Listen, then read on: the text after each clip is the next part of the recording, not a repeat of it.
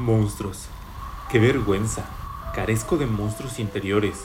No fumo pipa frente al horizonte. En todo caso, creo que mis huesos son importantes para mí y mi sombra.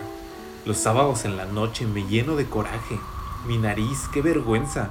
No es como la de Goté. No puedo arrepentirme de mi melancolía y olvido casi siempre que el suicidio es gratuito. Qué vergüenza. Me encantan las mujeres sobre todo si son consecuentes y flacas, y no confunden sed con paroxismo. Qué vergüenza, Dios mío, no me gusta Ionesco, sin embargo estoy falto de monstruos interiores.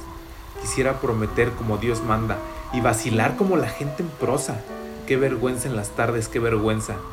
En las tardes más oscuras de invierno me gusta acomodarme en la ventana, ver cómo la llovizna corre en mis alrededores y ponerme a esperar o quizá esperarte tal como si la muerte fuera una falsa alarma.